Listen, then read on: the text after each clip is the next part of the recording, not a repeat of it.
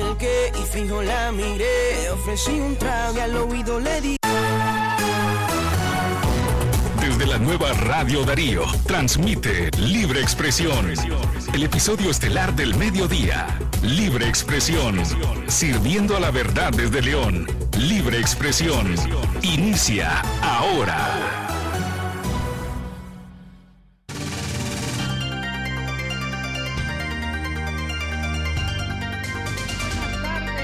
Este es el podcast de Expresión. A continuación, los titulares.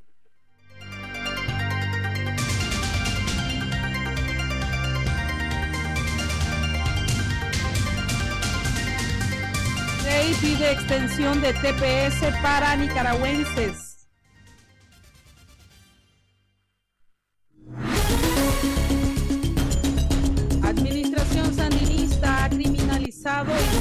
Los símbolos patrios, dice opositora.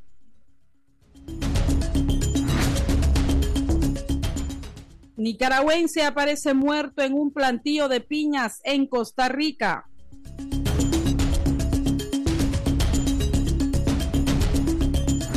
Y en la noticia internacional, Estados Unidos apuesta por la biotecnología para acabar con el cáncer.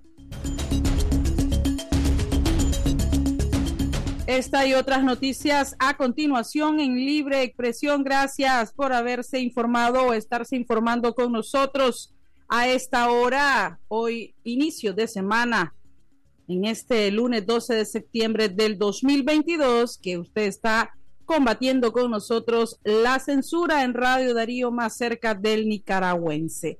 Alcaldesa de Miami-Dade pide extensión de TPS para nicaragüenses.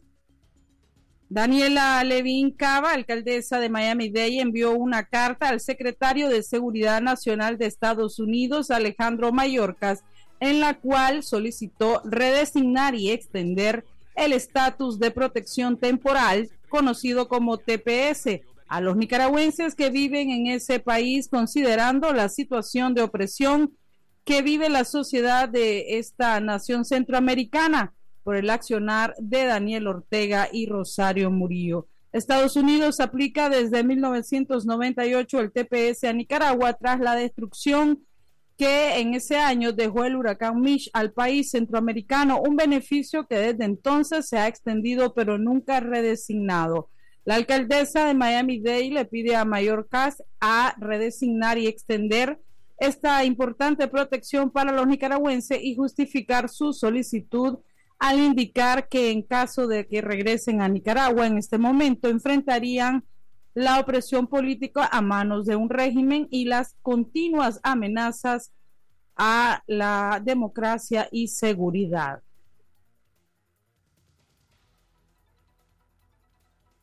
En otras noticias aparece muerto o aparecen madre y sus hijas reportadas como desaparecidas en Costa Rica.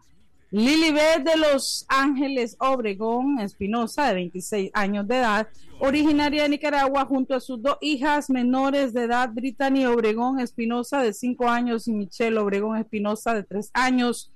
Afortunadamente fueron encontradas con vida este lunes luego de haber sido reportadas desaparecidas por el organismo de investigación judicial de Costa Rica.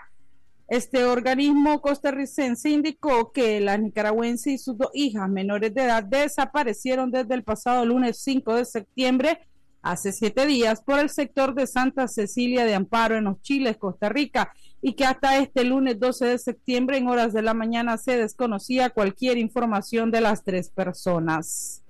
Este organismo refirió además que los familiares de la nicaragüense y sus dos hijas, quienes son originarias del barrio El Manantial, en el municipio de San Carlos, departamento de Río San Juan, en Nicaragua, se encontraban muy preocupados por su desaparición junto a las menores. Sin embargo, este lunes informaron que ya aparecieron y que están en buenas condiciones. Afortunadamente, pues aparecieron con vida las nicaragüenses y así sus familiares pues van a estar más tranquilos. Gracias por estarse informando con nosotros. Buen provecho en su almuerzo a esta hora. Nosotros continuamos con más noticias.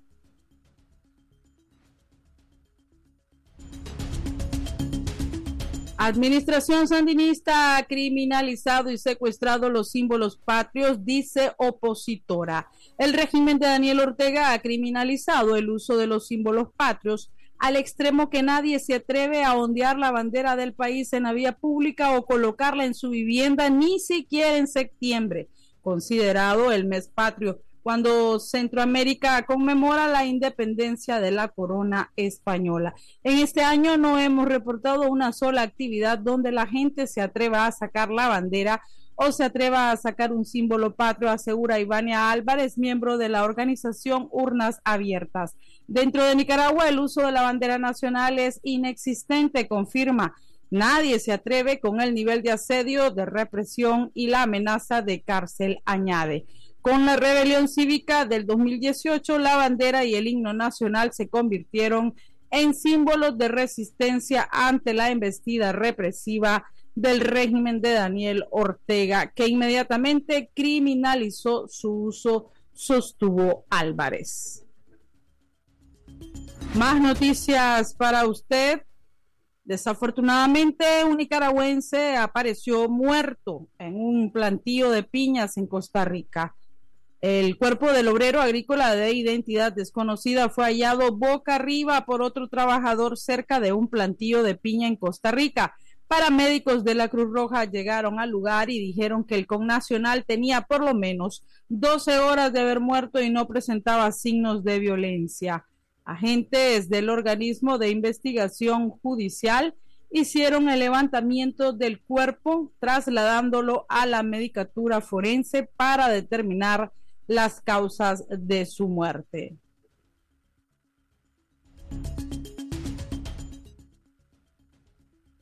Y dándole seguimiento al caso de las niñas encontradas muertas en Belén, abuela expresa que sus dos nietos son inocentes del asesinato de las niñas en Ciudad Belén, Managua.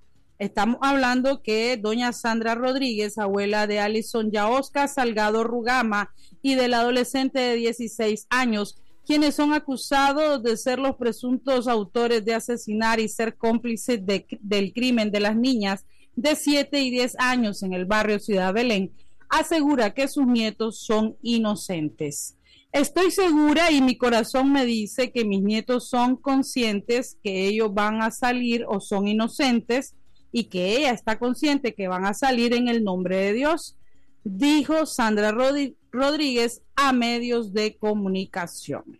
Según acusación de la fiscalía, el adolescente de 16 años intentó violar a la niña de 10, pero al no poder consumar la violación le propinó golpes en la boca, abdomen y pubis a la criatura y la asesinó al provocarle un trauma cráneoencefálico severo con un pedazo de bloque.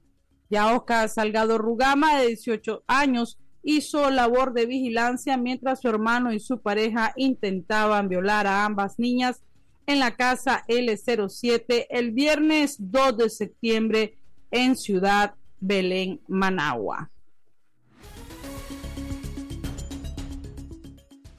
Un caso bastante sonado y que conmocionó a los nicaragüenses la semana pasada y continúa dando de qué hablar con estas declaraciones de la abuela de los acusados. Continuamos nosotros con más noticias. Advierten sobre secuelas irreparables a presos políticos. La unidad de defensa jurídica, que lleva en este momento más de 50 casos de presos políticos en Nicaragua, advirtió sobre el riesgo de secuelas irreparables, trastornos mentales y físicos en los reos de conciencia, consecuencia de las condiciones carcelarias devastadoras impuestas por Daniel Ortega. La organización manifestó su profunda preocupación por el daño psicológico, emocional y físico, luego de realizar una consulta a psicólogos forenses quienes analizaron las imágenes de 27 reos de conciencia llevados a audiencias informativas en los juzgados de Managua entre el 30 de agosto y el primero de septiembre pasado. Estos presos se encuentran en la celda policial del Chipote, señalado por organismos de derechos humanos como un centro de tortura. Hay un sinnúmero de padecimientos que nosotros hemos venido demandando, atención médica y valoraciones médicos legales adecuados que no se han realizado y por lo tanto no podemos determinar la condición real de los reclusos, afirmó la abogada Alexandra Salazar, miembro de la UDJ.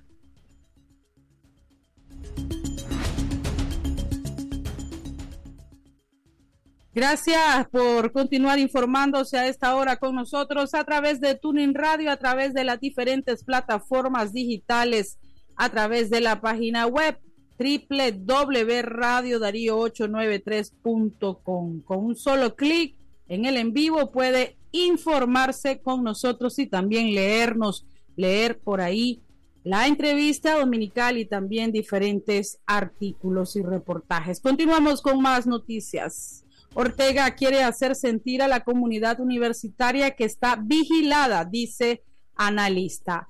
El mayor en retiro del ejército de Nicaragua, Roberto Sancam, dijo que la circular que el pasado viernes envió Daniel Ortega al Consejo Nacional de Universidades CNU a los rectores de las universidades donde les piden información sobre movimientos migratorios de personal docente y estudiantes es para transmitir un mensaje de intimidación. El propósito de Ortega es decirles a la comunidad universitaria que está controlada vigilados, lo que se traduce en represión y violación a los derechos humanos de los estudiantes, docentes y científicos, afirma Sankan. Ortega tiene un temor a que los universitarios protesten nuevamente ante las medidas represivas del régimen sandinista, aseguró Roberto Sankan.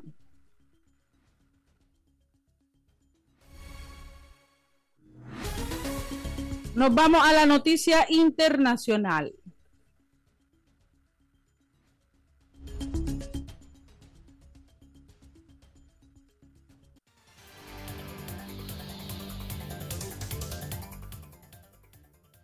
Estados Unidos apuesta por la biotecnología para acabar con el cáncer. Esta nueva iniciativa se suma al plan económico del presidente John Biden para recuperar los empleos de manufactura en Estados Unidos y dejar la dependencia de materiales extranjeros para la bioproducción. Como parte de una orden ejecutiva, el presidente estadounidense establece la iniciativa de biotecnología y biofabricación para garantizar que se desarrollen y fabriquen en Estados Unidos las biotecnologías de vanguardia necesarias para acabar con el cáncer tal como lo conocemos, entre otras innovaciones. El presidente de Estados Unidos, John Biden, apuesta por la biotecnología y la biofabricación para garantizar que el país siga por el camino de la vanguardia e innovación con especial énfasis en la erradicación del cáncer.